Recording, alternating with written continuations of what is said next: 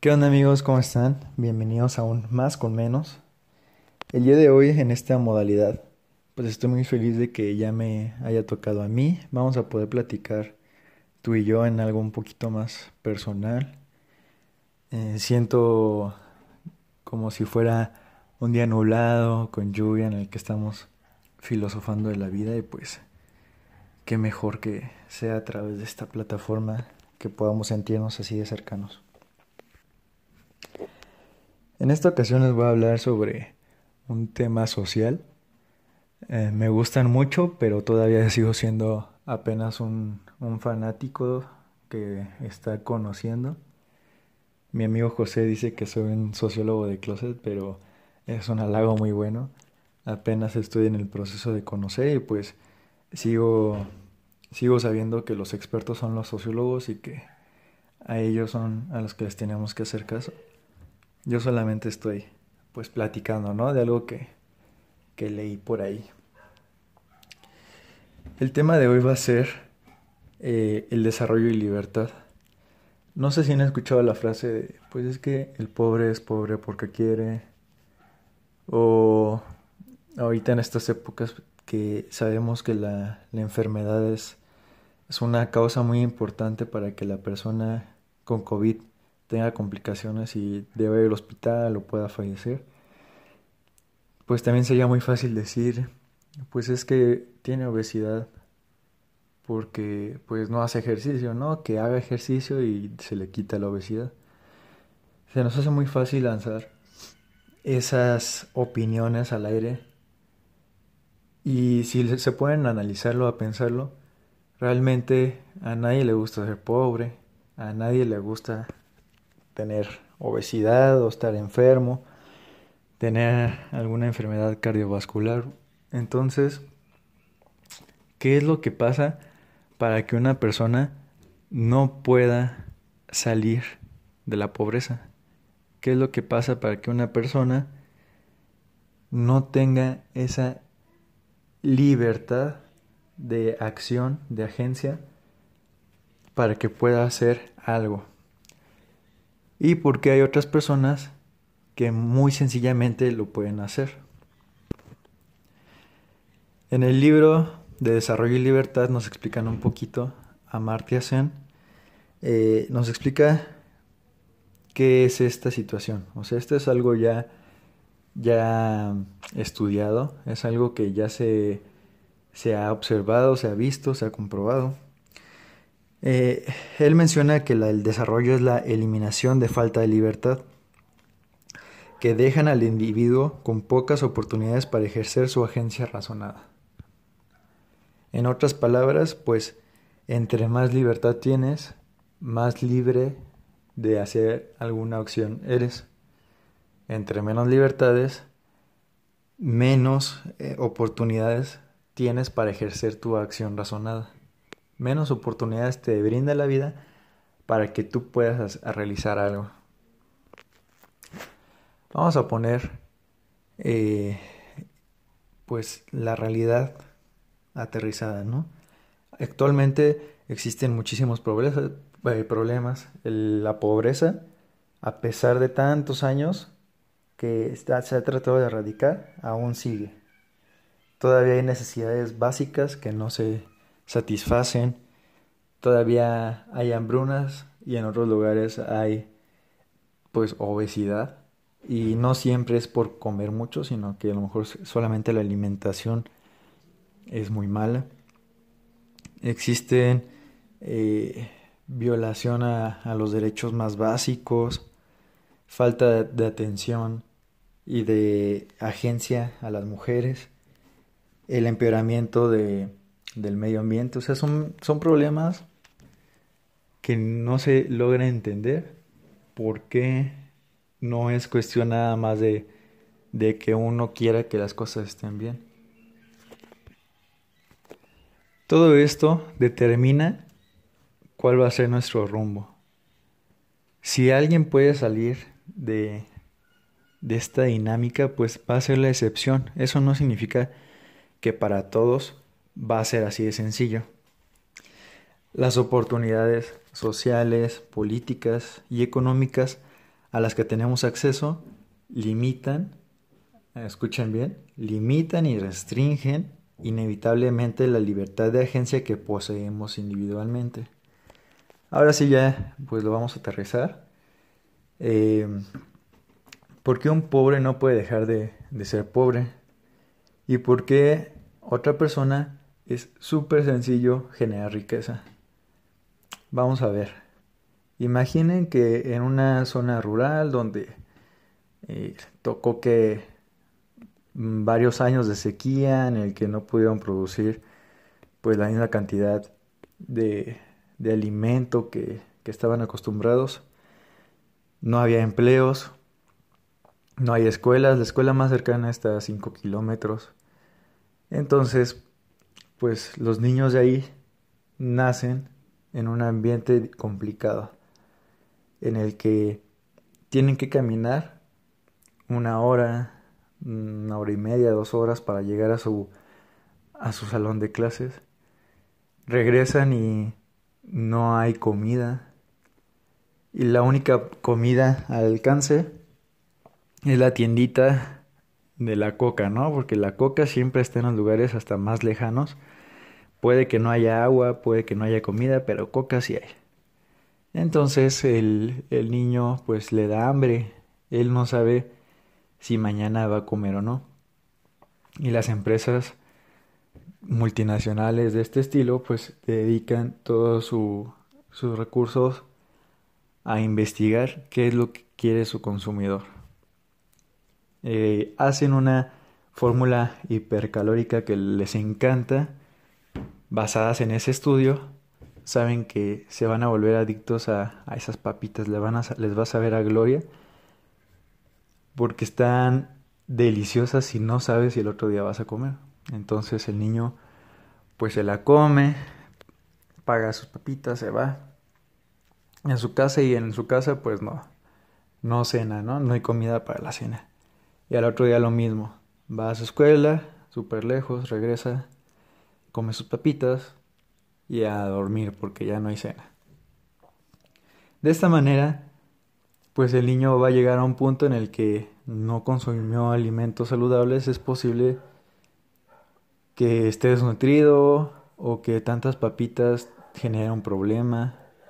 No sabemos si si se puede convertir en obesidad, porque también la inseguridad alimenticia eh, da como resultado obesidad, aunque la cantidad de alimento pues no sea la adecuada ni suficiente para estar obeso, pero el cuerpo lo, lo resguarda porque no sabe si va a comer al otro día.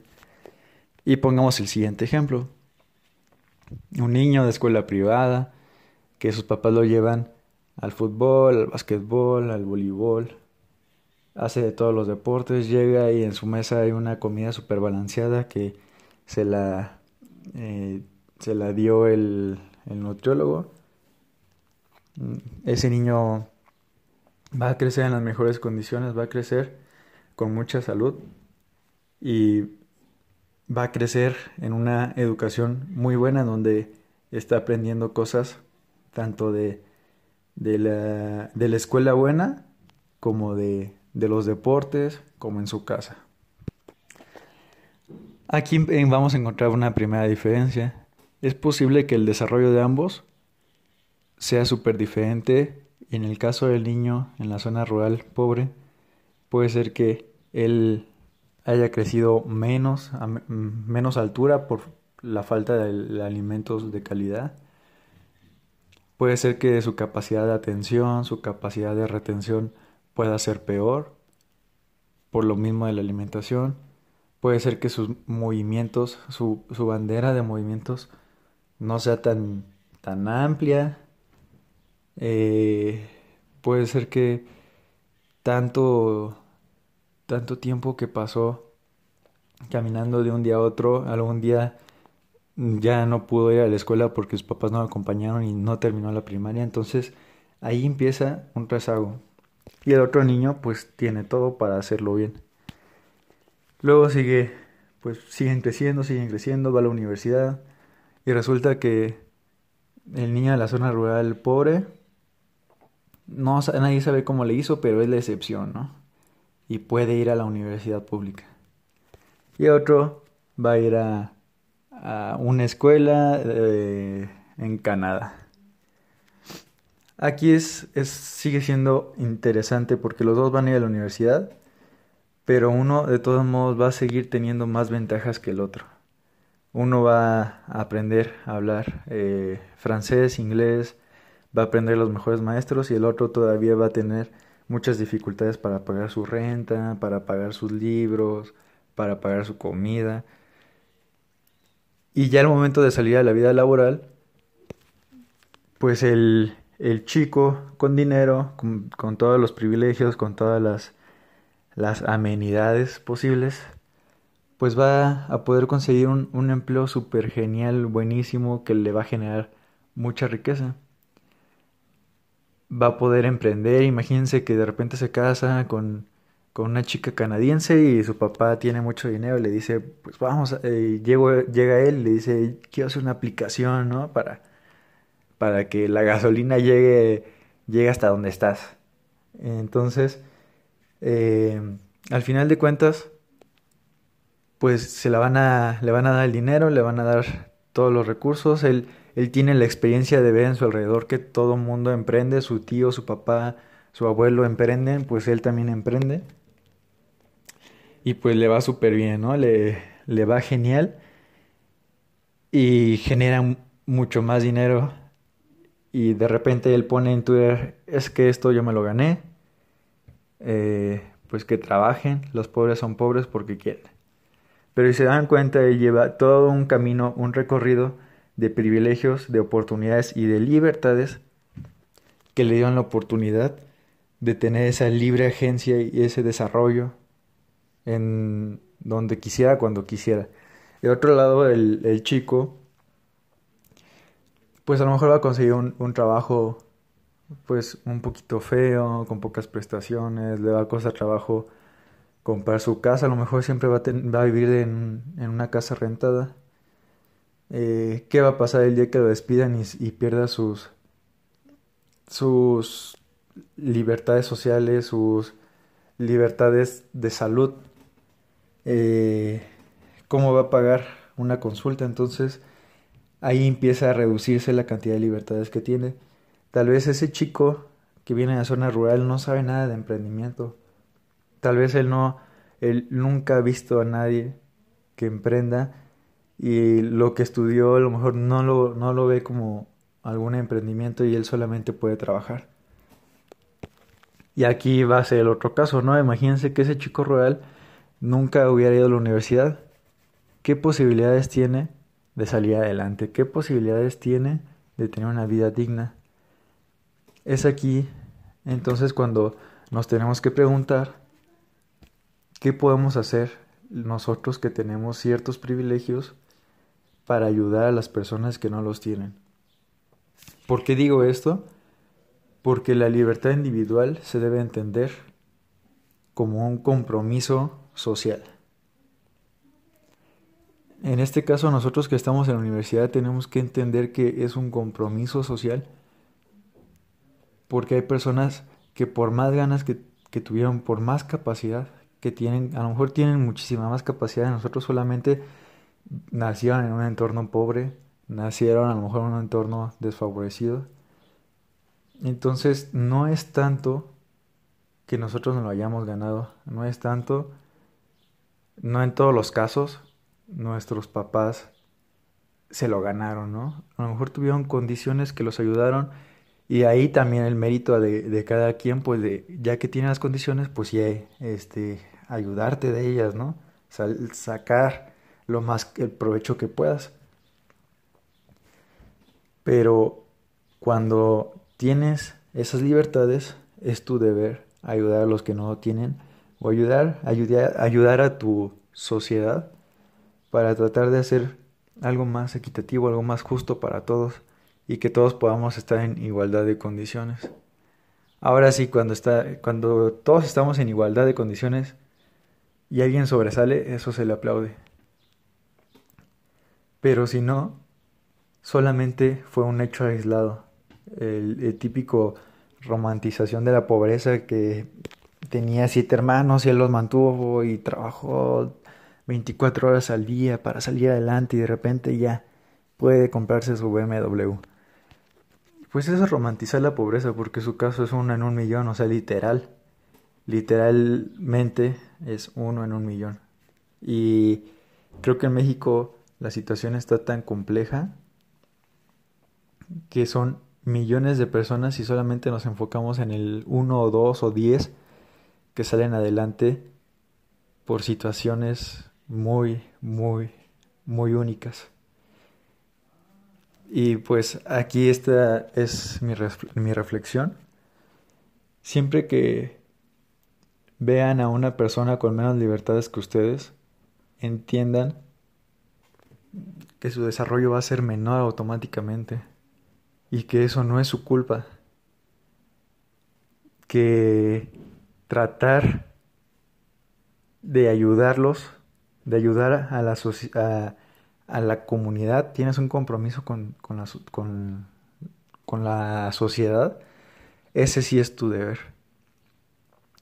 Es tu deber tratar de hacer una sociedad más justa, más equitativa, más igual. Entonces, pues ahora en esta contingencia, trata de ser más empático y trata de ver la manera de cómo puedes aportar en vez de restar a la sociedad. Muchísimas gracias por escucharme, los quiero mucho y cualquier cosa pues ya saben que cuentan con un amigo. Que estén muy bien, eh, espero que estén seguros y nos vemos en la próxima.